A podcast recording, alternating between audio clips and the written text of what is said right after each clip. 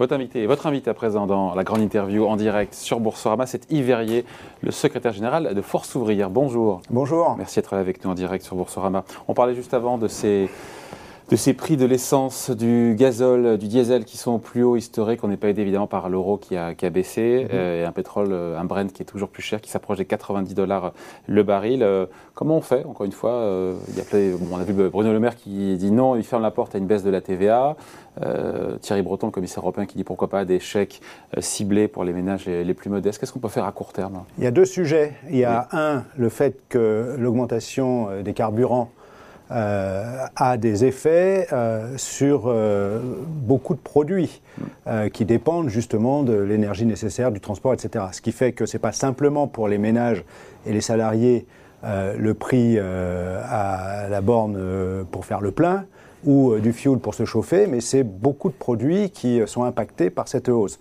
Donc il y a la question des salaires. On mobilise le 27 euh, prochain, le 27 janvier, sur la question de l'augmentation des salaires. Mais on va en parler, mais, sur le voilà. Alors sur les carburants proprement dit, euh, moi je l'avais mis en avant au moment du mouvement des gilets jaunes à l'époque. C'est ce qu'on appelle la prime transport. Aujourd'hui, il y a un dispositif qui existe qui cible exactement tous les salariés qui il est dans euh, les dispositions législatives, mais il renvoie à des négociations d'entreprise. C'est-à-dire qu'il prévoit la possibilité pour les entreprises euh, de mettre en place une prime transport pour les salariés qui ne peuvent pas prendre les transports en commun, soit parce qu'il n'y a pas de transport en commun, soit parce que leurs horaires par rapport aux horaires de transport en commun ne collent pas, et qui consiste à euh, en faire, leur faire bénéficier de l'équivalent de la prise en charge par les entreprises qui existent aujourd'hui à 50% au minimum du coût de l'abonnement au transport en commun. Cette prime transport, moi j'avais demandé à ce que, euh, pour qu'elle soit généralisée, elle soit négociée non pas euh, au bon vouloir au seul niveau de l'entreprise, mais au niveau des euh, branches. Voilà, au niveau des branches, pour qu'on harmonise justement le coût pour l'entreprise bah, je n'ai pas eu euh, d'effet positif de la part ni des pouvoirs publics ni des organisations patronales. J'avais demandé, moi je le redemande aujourd'hui, qu'on convoque une forme de commission mixte paritaire, euh, tripartite au niveau national interprofessionnel entre les pouvoirs publics, le gouvernement, le ministère du Travail, les organisations patronales, les confédérations syndicales, pour qu'on impulse une dynamique de négociation de branches sur la mise en place de cette prime transport pour que toutes celles et tous ceux qui n'ont pas d'autres moyens pour aller travailler que d'utiliser hmm. leur véhicule ou pour travailler, Mais en attendant, une eh baisse, encore une fois, bénéficient de cette prise en charge. Une baisse de la TVA, vous êtes pour, vous êtes contre, encore une fois, de nouveaux chèque inflation, indemnité d'inflation la, la, question de, la baisse de TVA ou de la baisse des taxes, la TIPP sur les mm. produits pétroliers, c'est une réponse ponctuelle euh, à euh, l'augmentation du coût des carburants. Mm. Euh, la question de la TVA et de la TIPP. C'est une bonne réponse? Ben, C'est une réponse ponctuelle. Nous, ce que nous revendiquons, ce pourquoi nous plaidons depuis pas mal d'années, c'est une grande réforme de la fiscalité qui réinstaure de la fiscalité progressive sur les revenus, euh, parce qu'aujourd'hui, euh, l'essentiel, enfin le gros de la fiscalité porte sur les taxes. La TVA est beaucoup plus un moyen de recette fiscale que l'impôt sur le revenu, ou euh, CSG ou TIPP. Or, la TVA, elle impacte, vous avez raison de ce point de vue, prioritairement les ménages les moins aisés, puisque c'est un pourcentage qui s'applique à tout le monde. Donc l'impact de la TVA sur la baguette de pain, sur le prix de l'essence, il est le même que vous soyez au SMIC, voire même pas au SMIC, ou que vous soyez à 10 000 euros net. Donc c'est ça le problème euh, de la TVA. Alors certes, si on baisse la TVA immédiatement, on va euh, faire en sorte que pour ceux qui euh, sont impactés, le prix d'achat sera moins élevé, pour le carburant par exemple. Le problème, c'est que c'est une ressource fiscale aujourd'hui qui sert à financer les services publics notamment, et on aura une difficulté de ce point de vue. Ça finance aussi pour partie la sécurité sociale. Donc euh, la baisse de la TVA répond d'un côté, euh, mais crée, un problème de l'autre. Donc c'est un problème de fiscalité d'ensemble qu'il faut revoir, réasseoir la fiscalité non pas principalement sur la TVA, mais sur un impôt sur le revenu progressif qui taxe euh, beaucoup plus les hauts revenus, les richesses patrimoniales qui s'accroissent. Et puis il y a toute la question de la sphère financière. Comment on fait en sorte de réinjecter ce qui s'évapore sur les marchés financiers dans l'économie réelle? parce qu'il y a un sujet de fond euh, qui est le pouvoir d'achat. Et Laurent Berger, d'ailleurs, euh, hier dans JTD, souhaite que ce sujet de pouvoir d'achat devienne vraiment l'enjeu majeur, le sujet central de cette campagne présidentielle.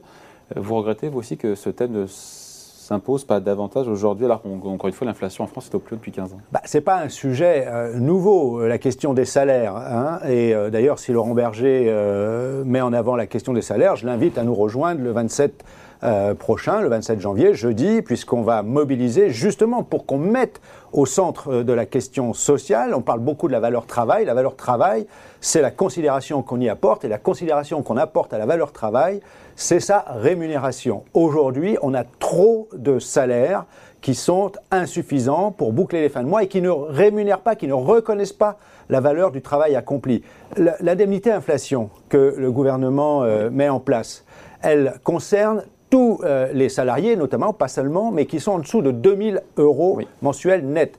Le euh, Premier ministre avait pris ces 2000 euros comme euh, analogie au, salaire médian, qui est un peu en dessous. Mais voilà.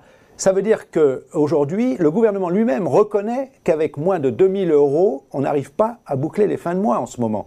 Or, moins de 2000 euros, c'est la moitié de la population salariée. C'est en dessous que du salaire faire le médian. gouvernement, alors encore une fois, parce que eh bien, il faut agir. Quand j'entends encore euh, le euh, Premier ministre, euh, le, pardon, le ministre de l'économie et des finances qui dit que lui-même, depuis deux ans, incite à ce que les entreprises fassent leur part en termes d'augmentation des salaires, notamment des bas salaires, moi, je lui rappelle que le 1er septembre, d'ailleurs, on s'était rencontré entre le Premier ministre, le ministre de l'économie et des finances, Force ouvrière, et j'avais appelé le gouvernement à passer de la parole aux actes. Et malheureusement, il s'y est refusé. Le SMIC n'a été augmenté que de la part légale, obligatoire. Il n'y a, pas, eu de coup de pouce au SMIC. Or, aujourd'hui, on le voit bien dans les négociations de salaire dans les branches, dans les entreprises, quand le SMIC augmente, ça booste les négociations sur l'ensemble des grilles, parce que évidemment, il faut réajuster les grilles de salaire en fonction de l'augmentation du SMIC. Donc c'est un facteur. Il y a un double discours de la part du ministre de l'économie Bruno Le Maire qui euh, euh, dit voilà, il faut, il faut que l'entreprise en fasse plus, mais qui derrière ne. Bah, qui n'agit pas, qui ne transforme pas la parole en acte. Le gouvernement ne transforme pas la parole en acte, mais, en acte, mais surtout, euh, depuis euh, ce quinquennat, mais ça a démarré bien avant, la politique est essentiellement une politique centrée sur l'offre une politique d'ajustement aux contraintes des marchés, des marchés déréglementés, donc le moins disant social. a et on a fait du salaire l'ennemi de l'emploi. Et les dispositifs qui ont été mis en place par ce gouvernement, notamment, mais ça avait démarré auparavant, prime d'activité, indemnité inflation, prime de pouvoir d'achat, systématiquement défiscalisées, désocialisées, ce qui génère une difficulté de recettes pour la sécurité sociale, mais qui en même temps exonère les entreprises d'avoir à augmenter les salaires, parce que c'est les fonds publics qui paient euh, ces dispositifs qui sont des pansements de pouvoir d'achat, parce qu'évidemment, les fins de mois sont difficiles. Comment le gouvernement peut imposer, encore une fois, aux entreprises de faire le nécessaire pour accroître les salaires là où c'est nécessaire, là où elles le peuvent Est-ce qu'il faut, je sais pas moi, bah, moi je vais vous conditionner des aides, les, vous les, aides, euh, les subventions euh, Alors, deux choses. Baisses de charges, deux choses, deux choses. Je vais vous dire qu'il passe de la parole aux actes. En ce moment, on arrive à négocier dans les branches des accords autour de 3, 3, 3, 5 euh, d'augmentation des salaires sur l'année. Vous êtes satisfait? Bah, Nos syndicats signent, on rattrape euh, ce qu'on a perdu en pouvoir d'achat avec des clauses de revoyure en tablant sur le fait qu'on euh, va poursuivre sur cette tendance dans l'année suivante. Il y a encore des branches où ça coince. Hein. La coiffure, c'est complètement verrouillé. Les transports, on n'est pas satisfait puisque ce que proposent les employeurs va juste faire passer le premier niveau au-dessus du SMIC. il y a une série d'endroits où les laboratoires de biologie médicale, ça ne va pas. Dans la pharmacie, pourtant, un secteur qui a été fortement euh, mobilisé ces temps derniers. Mais pourquoi il pas, au niveau. Pourquoi il n'y a pas eu ce coup de pouce de la part du gouvernement Je le dis, le, gouvernement se refuse à augmenter l'indice de rémunération des fonctionnaires. C'est 5 millions de salariés de la fonction publique. Le point le point d'indice bah, Qu'il euh, s'aligne sur ce qu'on négocie dans les branches à 3 à 4 d'augmentation sur l'indice de base de rémunération des fonctionnaires qui est gelé depuis hmm. trop d'années. Euh, deuxièmement, conditionner les aides publiques, on l'a dit ah. à nouveau suffisamment pendant la crise sanitaire. Et comment, comment vous le faites pour pas que ce soit trop complexe, trop usine à gaz encore une fois, pour que inciter les entreprises qui le peuvent à augmenter les salaires de ceux qui en ont besoin, euh, en conditionnant ça aux, aux ah, baisses de cotisation Il faut conditionner sur l'emploi. Deux, euh, on peut très bien. C'est pas la même chose, l'emploi et les salaires. Hein. Oui, non, mais Ça, c'était euh, l'objectif Ouais. pendant la crise sanitaire, parce que ce que nous craignions, c'était les effets d'aubaine. Qu'on n'a pas On eu. y assiste. En termes Il y en a eu quelques-uns. en termes de chômage. en termes de chômage, on Globalement, non. On a préservé, Ah oui. notamment dans les. C'est pour ça que dans certains secteurs, je pense que euh, les euh, entreprises qui invoquent le fait qu'il y a beaucoup de petites, très petites entreprises euh, sur la question des salaires et qui freinent sur l'augmentation des salaires, oublient quand même qu'elles ont été largement aidées par les fonds publics. hein. Et donc, je pense que euh, cette part-là, euh, il faut la prendre en compte. Effectivement, les aides publiques, quand il y a aide publique, il faut les conditionner à ce qu'il y ait des négociations de salaire dans les entreprises concernées, dans les Donc branches c'était une erreur politique, c'était une, erreur- une erreur politique de la part du gouvernement, une faute de ne pas donner De un ne coup pas pouce- conditionner. de ne pas donner Mais- un coup de pouce au SMIC. Quand ah oui, alors qu'il ça, je pense que c'est une Et quelque erreur. part, il le paye aujourd'hui. C'est la première, euh, le premier quinquennat où il n'y a pas eu euh, de coup de pouce au SMIC. Euh, le précédent quinquennat, c'était la dernière année, il y avait un petit coup de pouce, très petit, hein, c'était un peu électoraliste, ça suffisait Mm. Ouais. pas. Ça personne. mais euh, encore une fois, on est aujourd'hui à 13% de la population salariée au SMIC. Quand le SMIC a été créé, quand il a- le- on a transformé le SMIG en. SMIC dans les années 70, on était à 3%. Le problème aujourd'hui, c'est aussi tous les dispositifs. C'est pour ça que la question des conditions faites aux aides publiques, les contrôles, les sanctions qui doivent y être associées est importante parce qu'aujourd'hui, on a créé beaucoup de- d'effets de substitution, d'effets d'aubaine qui évitent aux entreprises d'avoir à augmenter les salaires puisqu'on pense les déficits en matière de pouvoir d'achat avec euh, prime d'activité, euh, chèque énergie, etc., indemnité inflation. Du coup, les entreprises euh, bah, se considèrent comme exonérées d'avoir augmenté euh, les salaires. Elles C'est ont leur payé part de par les fonds publics. Elles ont leur part de C'est payé par vous, les fonds publics. Oui, bien sûr, bien sûr. Mais deux, euh, je pense que le, la, la difficulté sur ces politiques, c'est qu'on crée des trappes à bas salaire. C'est-à-dire qu'avec les dispositifs d'exonération, on se retrouve dans les négociations avec des organisations patronales qui, euh, ou des euh, employeurs, quand c'est au niveau de l'entreprise, euh, qui freinent ou qui bloquent euh, ce qu'elles proposent en termes d'augmentation de salaire jusqu'au plafond euh, où elles bénéficient euh, des allègements, des exonérations de cotisations. Donc je pense qu'il faut revoir l'ensemble de ces dispositifs, de ces mécanismes de formation de la rémunération du travail, euh, parce qu'aujourd'hui on ne sait plus exactement qui paie qui, pourquoi, entre le salaire, la prime qui vient de la caisse d'allocation familiale qui vient compenser le fait que le salaire n'est pas assez élevé. Donc, et il y a un autre sujet, c'est conditionner les aides publiques au non-versement de dividendes. Sur euh, Boursorama, vous avez publié il n'y a pas très longtemps euh, l'étude d'un cabinet qui montre qu'on est aujourd'hui à des niveaux records. De euh, dividendes versés au niveau européen en que- bien sûr, 2021 c'est juste. et qu'on devrait à nouveau, euh, avec plus 8% Mais vous savez que les boîtes du CAC en 40, 2022, vous savez- plus vous avez raison, 8%, ce chiffre-là plus est juste. 8%, mais où vous les trouvez sur les salaires, les Ouais. plus Mais 8% vous savez que euh, sur ces boîtes du CAC 40, notamment, il n'y a même pas 20% de leur chiffre d'affaires qui est réalisé en France. C'est un Non, chiffre mais- d'affaires qui est réalisé en dehors de France. Je Leur pense- activité, Oui, 40 ne vous avez raison. Il y a une France, défaillance majeure de ce point de vue, à la fois de l'Union européenne sur les conditionnalités sociales, euh, faire que l'Europe soit une Europe de progrès, de promotion euh, du progrès social. On a un débat qui est euh, aujourd'hui sur la question du salaire minimum en Europe, qui est un débat important. Le mécanisme qui est proposé euh, ne va pas aussi loin qu'il nous semble nécessaire, mais ce serait une oui. première étape. Et deux, il y a une défaillance au niveau des conditions de la mondialisation. Le, le reproche que l'on peut faire aux politiques économiques euh, qui ont été mises en œuvre aujourd'hui, c'est, moi j'appelle ça une démission du politique face aux contraintes imposées Ouais. par les marchés déréglementés, Ouais, après, quand par on la voit ce sphère qui se passe en financière Allemagne, après, et les mécaniques voit Ce qui actionnariales. se passe en Allemagne, il verrait, c'est intéressant, la nouvelle coalition allemande qui, pour le coup, annonce une hausse du SMIC à 12 euros. 12 euros Oui. euh, pour le 1er octobre, soit une hausse comme de 22%. Euh, en France, le quoi, on est à 10,50 euros, c'est ça le, On le est à SMIC 10,50 euros, euh, 50, oui, ça fait, ça. on est à 1270 Non, mais net mensuels. Ils sont à 12 euros, on est à 10,50 euros. Oui, Est-ce oui. que voilà, il fallait faire ce coup de pouce? Ils l'ont fait en Allemagne. hein. Bah, oui, il faut faire ce coup de pouce parce qu'encore une fois, je vous parlais des marchés financiers, de la dérive de la sphère financière qui est de plus en plus déconnectée de l'économie réelle. On, est, euh, on, on subit des logiques actionnariales. Il faut que euh, l'actionnaire euh, voit les retours maximum sur son investissement boursier. On a, euh, le gouvernement a réformé l'ISF, a mis en place la flat tax. en nous expliquant que ça allait faire revenir des investissements et de l'activité. On a vu dire Nul n'a réussi à démontrer l'effet économique. Oh, J'ai vu une étude passer il y a quelques mois qui bah, France une Stratégie a fait une étude il n'y a pas longtemps et qui n'a pas mis en avant une démonstration claire que ça avait réinjecté des moyens dans l'activité économique et a fortiori créé de l'emploi. Mais je pense qu'il faut absolument vous savez, le meilleur moyen de redistribuer de la richesse, la richesse, elle est créée par l'activité économique. Euh, et le meilleur moyen d'éviter qu'elle ne s'évapore dans la spéculation boursière, c'est de redistribuer cette richesse sur le salaire. Il ne faut pas oublier que dans le salaire, il y a le pouvoir d'achat net, au quotidien, ce qui nous permet de finir les fins de mois.